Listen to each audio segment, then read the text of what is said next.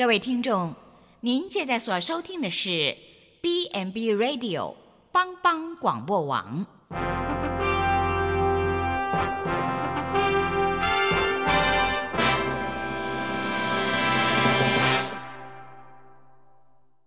即将为您播出的是由李希昌主持的《由我照你》。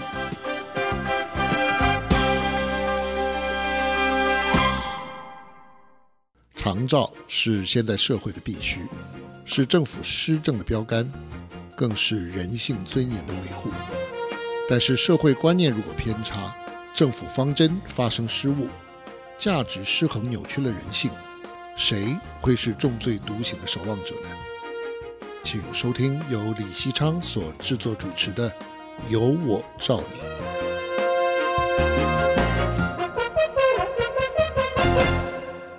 各位听众朋友，大家好，欢迎收听帮帮广播网有我照你的节目，我是节目主持人李希昌。呃，不知道您有没有看过照顾杀人这样惊悚的新闻标题？这几年在台湾这样的事件也算是层出不穷哈，而且还有上升的趋势。家庭主要照顾者因为负荷不了照顾的压力，选择杀死家中受雇的亲人，然后再自杀。这样的情境，到底是什么原因逼得他们彻底绝望，如此想不开，一定要走上绝路？有没有什么方法可以让台湾不再有这样的悲剧发生呢？今天节目中，我们很高兴邀请到愚人之友基金会呃顾问赵树卷教授。那他对于家庭照顾者的支持团体有非常丰富的教学及实务经验，相信一定为我们可以提供呃实际可行的建议和做法。我们今天要呃请他谈一谈在长照中被忽略的家庭主要照顾者。呃，赵老师好，主持人好。呃，赵老师今天呃知道您在过去的呃服务的时间里面有呃非常多的经验。呃，在呃主持这个家庭照顾者的支持团体啊、呃，带领了不少的团体，呃，有很好的这个成长的经验。嗯、那今天我们想呃以这个为主题哈，是来请老师分享呃一些这个经验和看法哈。嗯，那特别是知道台湾最近这高龄人口的急速增加，是，但是我们还是呃不知道为什么哈，常常看到这个。照顾虐待的这个新闻，或者是照顾杀人的事件，哈，是呃，几乎是还蛮频繁的，而且好像是不是越来越多的这样的一个一个事件，哈。嗯。那为什么会有这些的状况发生呢？老师，您的看法？呃，我们大概可以从几个角度来思考。第一个就是现在我们高龄化，我们的社会高龄化。那我们知道说，年纪越大，不见得就是不健康，但是他的失能失智的比率呢，是会渐渐的增加。嗯所以照顾的需求就很多。那第二个呢，是我们的家庭结构其实改变了。我记得我们小时候那个家庭是阿公阿嬷、好伯伯叔叔哈，这等等，这个大家都是一个大家庭。那这个人生病了，其他人呃，大家可以互相分工合作。可是现在都是小家庭，好，就是呃这个两个人，然后有两个小孩，或者是甚至连小孩都。只有一个或没有，那这个人力真的有一个人倒了，这个人力就很不足。那还有，我觉得是我们呃，我们中中国人，我们台湾的这个文化也有很大的关系哈。譬如说，哎，这个照顾我们家人是我应该做的责任。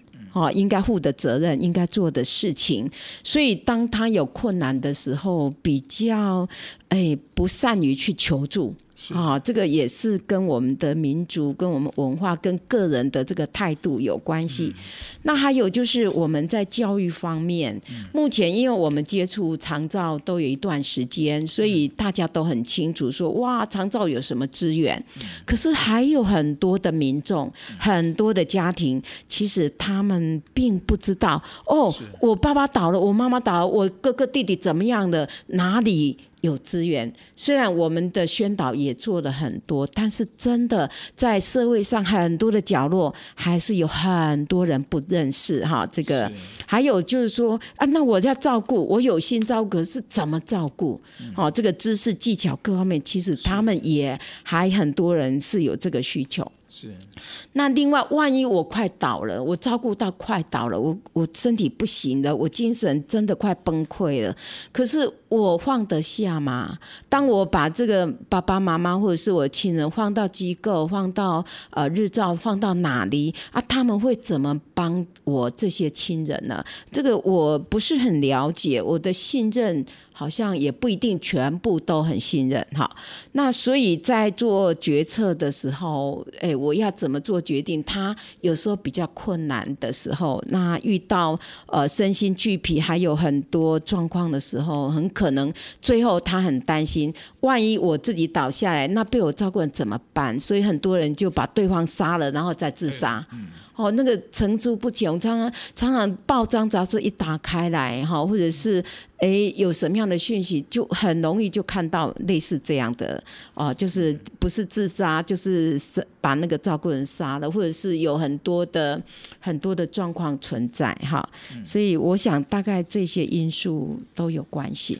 是我，我想刚才老师提到几个哈，一个就是我们传统的文化的价值了哈。是。那很多人真的没办法放开这样的一个想法，说，哎，这个照顾一定是我自己要来承担，呃，怎么怎么可以委托别人呢？怎么可以呃向别人求助呢？真是觉得羞愧哈，不好像不好意思讲，也不敢讲，这本来就是我要自己要负起的责任，给自己的一个期许压力是太大的。对。那另外一个就是老师也刚才提到的，就是说。呃，他在这个呃照顾的这个技术、技术或技巧的这个部分，对，哇，可能有很大的落差，就那能力不足，嗯，所以在照顾上面就给自己，哇，我我好像怎么怎么又跌倒了，哇，我又这这个我是我腰扭到了，我我不会，或者是我我我有我我不知道怎么办，然后这个、嗯、这个有很多的这个呃不太能力不足的部分哦，也也不知道要怎么办。嗯、那再来就是对这个。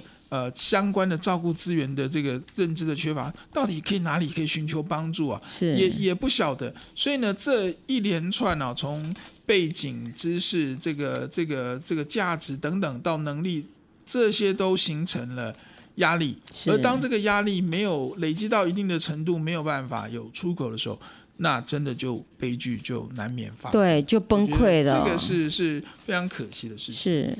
那我们知道，好，根据。目前台湾政府的统计，哈，是失能的人口大概到七十五到八十万左右，哈。是。那如果我们一个简单的计算，扣除现在所有的住宿机构的床数，以及居家式，呃，或者社区式照顾的这个服务量，哈，是。呃，我们算一算，大概由家庭来负担照顾的失能人口，大概还有五十万。是。好，这是一个很呃很大的数字哈。是。那好，即便我们在扣除有二十五万的家庭，嗯，有外籍的看护可以帮忙，是。但是那换句话说，也还有二十五万左右的家庭是完全是自己要自己负责这个照顾的这个、嗯、这个责任的。是。那这些人怎么办？政府有提供足够的资源来协助他们吗？嗯，呃，这个问题，呃，其实我们可以从左邻右舍，从我们的日常生活中发现，哈，就是说，真的很多的家庭他自己扛起这个照顾的责任，那。我们现在政府很努力的在布点哈，据点每年要怎么成长哈，C 级巷弄站或者是呃这个 B 级的单位哈，这个日照啦等等各各种服务，这很努力在布点。那可是呢，以我现在我们住在鱼池乡，那以这样的一个呃。这样的一个地区做例子的话，像我那边就有一个大自然的菜园啊，是一个失智服务据点。那我们呃找来的长辈，因为这是一个资源比较不足的地区，那长辈很多都独居。那他的孩子们白天都是去工作，那就留这位长辈。那诶，白天是独居的哈，那有一些是有特殊状况等等，那他根本就没有办法有交通可以接送他来。那我们就说，哎，我们来诶申请一个交通接送服务。可是我们那区又是属于诶 A 级单位某个 A 级单位管，可是那个 A 级单位管辖的地区又没有交通接送这样的一个资源，所以呃，我们政府很努力，我们资源。比较不足的地区，以这样一个地区来看，其实还有很多的角落，很多的地方，那个资源真的不够。他们自己扛起照顾的责任，可是，呃，资源未必能够那么容易。那另外就是说，这些自己照顾的人，第一个很多都离职了，因为为了扛起这责任就离职失业了，然后，呃，经济。就紧接着就有困难了，哈，那等等有很多方面，其实政府好像还可以做一点事情，要不然的话，这些呃帮就是帮忙扛起照顾责任这些呃家人啊，他有一天倒了，那这些被照顾人就真的成很大的问题。对，我觉得老师提到这是一个蛮严肃的问题哈。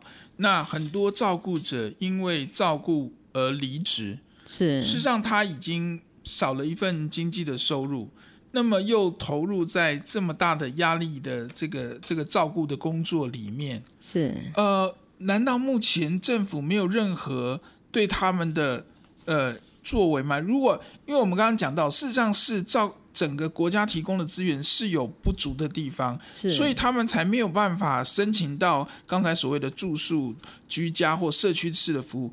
他他没有使用这些资源，或者他也没办法使用外籍看护资源的时候，他完全是要靠自己。那难道政府对这些的人目前没有任何的做法或想法吗？老师有没有什么样的建议？我们觉得，呃，今天在家庭照顾者这一块，政府呃目前有提到喘息服务，可是实际上呢，呃，使用的。这个比例并没有达到我们预期，所以对于这些家庭照顾者，我们怎么样来支撑他？政府其实是有着力的空间。譬如说，国外他们有这个呃照顾津贴，他今天呃自己扛起来这个照顾责任，也相当于是我们政府在推的时候，我们呃。给他一点点津贴，也是完成了这个长照的任务。好，那所以呃，或者是说食物津贴啊，不一定是钱。那当然呃，在这一块，政府呃，是不是可以召集一些专家学者，或者是一些食物界的啊、呃，这样的对长照呃比较。有在接触的人，那一起来来，对于家庭照顾这一块，能够在政策或者是在执行面，能够再进一步的规划，我觉得是有必要的。是，呃，我想刚才老师提到的这个是蛮关键的一点哈，就是当这些人他自己某种程度来讲，也是呃协助国家在承担一个呃照顾的责任哈。那么政府本来呃呃有这些的相关资源的提供。呃，但是面对一些偏远地区资源不足的地区，事实上是政府没有办法提供相关的资源，那这些家庭的主要照顾者只好自己扛起了这样的一个呃工作，但是却目前还得不到政府相关的这个，比方说像津贴或者是呃某种程度的补助哈，是来来让他不不至于因为照顾失业。然后没有收入，家庭的经济是这样雪上加霜哈。嗯，那再加上这个照顾的压力，才会有后面很多层出不穷的这些悲剧。其实政府真的应该思考，我们在这一个区块是不是已经有呃有照顾周全了？有没有呃办法去思考有更完整的一些政策来照顾到这些家庭的主要照顾者？因为他们其实是台湾社会其实很重要的。呃，一个区块哈，是。那刚刚我们这样算一下，其实人数也不少，对，很大的一个数字。对，那那如果说呃，我们没有去把这个部分补齐的话，也许呃，后续像这样的悲剧还会层出不穷。我觉得那也就蛮蛮可悲的。是，就我我想主持人哈，这个呃刚刚讲的这个津贴的补助或者食物的支付只是其中一项，哦、或许我们还可以规划从。呃，这个制度面怎么样？从中央到地方村里林长等等，大家做一个串联，然后从社区里面整能够长出一些，不管从教育啦，从这个实际的服务各方面，或者是说对于这个有这样需求的。呃，这个家庭的盘点啊，资源的一个连接，包括呃政府资源以外，还有很多企业的资源、民间的资源的一个串等等，其实可以做的还很多。嘿，我们都可以，大家可能可以针对这方面再思考。谢谢。呃，谢谢老师的分享。好，那我们期待政府还有呃更多的作为。哈，不过我们先呃暂时休息一下，我们稍后再回到我们的节目当中。好，谢谢。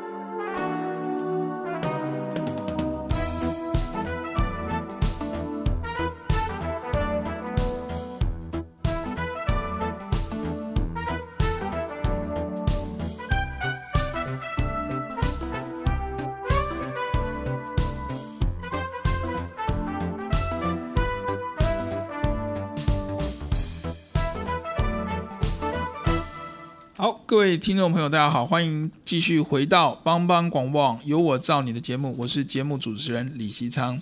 我们今天啊、邀请到啊愚人之友基金会的顾问赵树健教授，他来跟我们谈一谈在长照中被忽略的家庭主要照顾者。那这个家庭主要照顾者呢，真的是啊、我觉得是很重要的一个群体啊。但是他们真的在过去的一段时间，呃，政府。呃，可能在呃对他们的支持上面，呃是稍显不足的。好，那也以至于有一些的呃悲剧的发生。那么我们真的是期望说，呃，在这个部分政府能够呃听到这个我们民间的呼吁哈，那能够重视这个议题，呃，能够呃让这个问题有一些的改善哈。那接下来我们还是要请赵老师来继续跟我们分享聊聊他在这个家庭主要照顾者呃的这个实务的工作上，他有很多的接触哈。我们要请赵老师来分享一下家庭照顾者在过去您的经验里面，他们常常遇到的是哪些的问题哈？那这些问题有没有什么样的管道可以寻求帮助呢？好的，呃，我们接触一些家庭照顾者，然后。呃，单就一个统计来看呢，哈，就是目前有中华民国家庭照顾者关怀总会，他们曾经有做了一个统计，就发现说，这个家庭照顾者平均哦，每天大概呃把时间放在照顾上，大概一天有十三点六小时，这个就呃对，这个很惊人。那另外呢，呃。有的照顾的很长的时间，那平均起来大概呃照顾可以长达十年。哇！那你看每天照顾这么多的时间，日积月累，那万一他又没有其他的替代者、支援者的话，那真的哎，首先呢，就很多是身体上就会产生疾病，哦，那。那在这个精神上哈，他们呃在统计上发现这个有这个忧郁倾向的啦、焦虑的啦，或者是说有那个呃精神衰弱的啦，甚至于呢，哎，这个照顾一段时间以后就病倒的啦、死亡的啦，这个比例呢都大大的提升。好，所以这个身体的还有心理的、心理的那种，因为。这个常常这样的接触又没有资源，或者是没有去解决他一些什么状况的时候，他的有时候脾气会比较容易发起来，然后呃，可能甚至于有的呢。一提到照顾就一直哭泣的也有，好，这心理上。然后在社会方面，他有有些家属说，把自己形容说，他照顾这个家人以后，就像一件一件衣服。被挂在竹竿上，也就是说，他这个时时刻刻都跟这个亲人连在一起，动弹不得。对，动弹不得，他再也没有没有时间可以去接触他以前常联络的朋友或其他的亲人，所以这个社会隔离就产生了。好，然后呢，还有就是除了这个之外，有的。有的是本来高薪的董事长哦，哦，或者是呃做什么样的工作的，最后呢，为了照顾家人就辞职了。嗯，好啊，那个有有的是虽然收入很少，他也辞职了。嗯啊，所以类似这样就是那个。就业的问题就也产生了。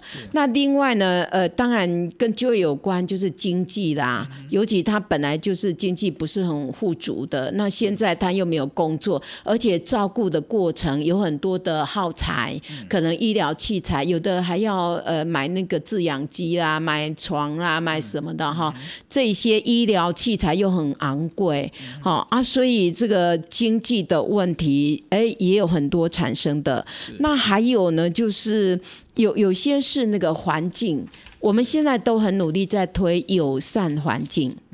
可是就曾有一个家属说，他还是在台北哎，他带着他失智的先生，他搭了捷运，然后呢到了呃要去参加什么，结果在捷运上所有的人都看着他的先生那个异样的眼光，好，所以类似这种呃整个环境。呃，虽然我们已经很普及了，在推长照，可是真的还有这样的家属在国际研讨会里面去表白，他们呃后来是接触了台湾失智症协会，然后得到很多的这个辅导啊，还有这个支持团体等等的参与，然后才改善的。所以这个整个还有环境的问题，那另外也有遇到一些法律的问题哦，比如说哎这个呃。爸爸妈妈倒了，那那个财产的问题啦，或者是说抚养的责任谁来担呐？哈，或者是说，哎，在这个整个过程里面，或呃，他们，哎，有有些是不是有疏忽的问题啊？等等啊，虐待等等，哈，这个都是法律的问题，所以林林总总都有。是，哎，所以所以这些的问题真的是呃很多很多元哦，很多种哈。那呃，我我觉得真的是是，好像要一个呃家庭主要照顾者去呃面对这么多的困难，真的有点于心不忍。那到底有什么样的资源是他们可以运用的呢？那过去我们知道赵老师在这个家庭支持团体里面有有呃很多带领的经验哈，我不晓得说呃老师可以给他们什么样的建议，他们怎么样去面对这些这么多元的问题？呃，当然参加加呃这个这个支持团体是一个管道，但是还有没有其他的什么样的资源建议？呃，老师可以分享吗？诶，我们在呃平时接触这些家属的时候，因为现在政府也很努力嘛，哈，长照也很努力在推，所以大概长照的资源会先介绍给他们。是但是呢，其实还有很多呃。民间单位所提供的资源，其实也也是可以的。像有些有经济的问题，那你看我们愚人之友基诶基金会不就这样吗？有时候企业有一些热心的主管，然后捐了一些物资，哎，那我们诶去服务就顺便物资的资源哈。那另外呢，就是呃有有些有特别像经济方面有有一些经济性的支持方案。好，或者是就业的支持方案。那当然呢，这个是结合长照。假设他诶、欸、能够有部分的长照的介入，那这个呃照顾者他就有时间可以做一些弹性的工作。好，类似这个也是福利资源。那还有像呃愚人之友基金会不是有一个很很有名的后熊咖啡馆是吗？那这个哎、欸、就结合了。暨南大学，好，智商辅呃，智商，它是辅导，资人系，对对对，好，智商与人力资源发展，呃学系。那里面有很多智商的专家，那对于这些呃照顾者哈，他们心理上啊、呃、有一些。呃，状况有一些需要帮忙的地方，这些呃心理智商的老师，哎，也都到我们呃这个咖啡馆来啊、呃，提供一些免费的服务哈。所以这个都是地方的一些资源。那另外呢，我知道，哎，家庭照顾者训练。家庭照顾者这个关怀总会哈，他们有跟各地的县市政府连结，啊，成立了家庭照顾者支持服务据点。那这个据点呢，也可以提供很多社会的资源啊，因为他们有去呃盘点各地区的。呃，哪些基金会、哪些团民间团体可以提供精神护健的、听障的帮忙的，或者是张老师协谈啊等等，有很多的资源的一个连接。那心理的协谈，或者是照顾技巧的训练，或者是呃支持团体，还有那个台湾失智症协会，他们推广那个互助家庭。嗯，哇，这个民间哦，真的热心投入的还蛮多的啊。这个是其实。呃，资源是有，但是也有一点点我们需要去知道的，就是还有很多的家庭照顾者他不知道，嗯，啊，他知道了以后，假设没有一些替代措施，他被照顾被照顾的哎绑住，他也出不来，嘿，所以呃，这个就是我们可以再努力的空间。是，我想老师的这个分享很重要哈，不是没有资源，是有。但是有些时候，这些资源呃不一定能够，就像刚刚讲被绑住的时候，他根本使使用不到，他知道他也出不来，是，所以这也蛮可惜的哈。那我们未来哈，在这个部分啊，我我想说，呃，是不是政府还有一些可以做的部分哈？呃，让这些的资源可以呃真的让呃有需要的人可以呃更容易接触到。更容易呃去使用，好，有没有什么样的做法是可以给政府一些建议的？嗯，我在想说，我们现在呃，像说要用长照资源，嗯，那我们政府哎推了一个一九六六，嗯，是，那凡是他要长照的资源，只要打一通电话一九六六，就很多的帮忙就进来了，是。那唯独就是家庭照顾者这一块，哈，在呃，假设我们能够仿照一九六六类似这样，政府建立的一个呃平台，或者是一个单一的窗口，然后让这些所有的跟家庭照顾者有关的资源，我们可以透过政府这个平台把它串联在一起，凝聚在一起，然后民众可以用最简单。最迅速的方法就知道了哦，我这个问题我可以在那里得到协助哈，所以呃，类似资源地图也好，或者是很多资源的串联也好，然后建立这个平台，建立这个窗口，那让家庭照顾者能够方便的用到，是。不只知道，方便的得到协助。是，我想这个假设政府能够，哎，在将来规划的时候，哎，也纳入的话，或许对这些家庭照顾者是有帮忙的。是，这也是一个很好的建议哈。因为在目前来讲，呃，可能呃政府的这种专线哈，只是连接上了呃政府所提供的相关长照资源嘛。是。那老师的建议可能是，是不是政府也把相关民间的呃，可以提供的资源也把它盘点，也把它这个连接上去哈。对。所以让这个呃需求者可以更方便。对。呃，了解到在他身边可以呃取得的资源。尤其是家庭照顾者这一个范围，这个领域哈。对，因为这个家庭照顾者是我们关心的议题啦。是。我们真的会希望呃政府在这一个部分可以多做一些琢磨。是。那。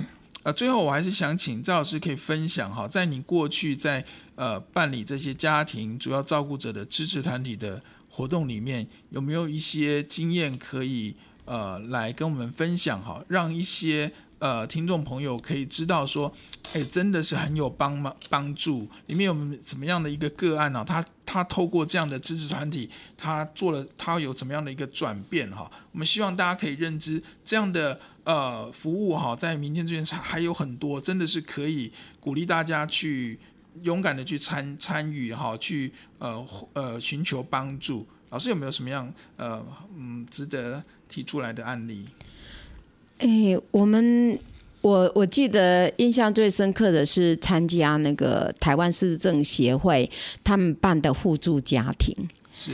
那这个家庭照顾者很多，其实刚开始是走不出来的，然后也遇到很多的问题，他们竟然呃到。发生的求救无援，很久的时间才遇到这个协会以后，才顿时的开悟，说：“哦，原来我可以得到这么多的协助。”那我觉得那个互助家庭真的蛮棒的。他就是你只要有一个场合，是哈，那在这个场合，大家哎把自己照顾的人一起带来，那好像是一个家庭聚会。然后呢，我可以照顾你的亲人，你可以照顾我的亲人。那异地而处的时候，那个那个家属哈，哎，自己照顾自己的人的时候，对方是有时候会说，哎，你这样不好，那样不好。可是换换成我去招呼对方，对方的家属来招呼我的亲人的时候，他说，哦，感恩哦，你那这样好啊，你好，好，这个异地而处。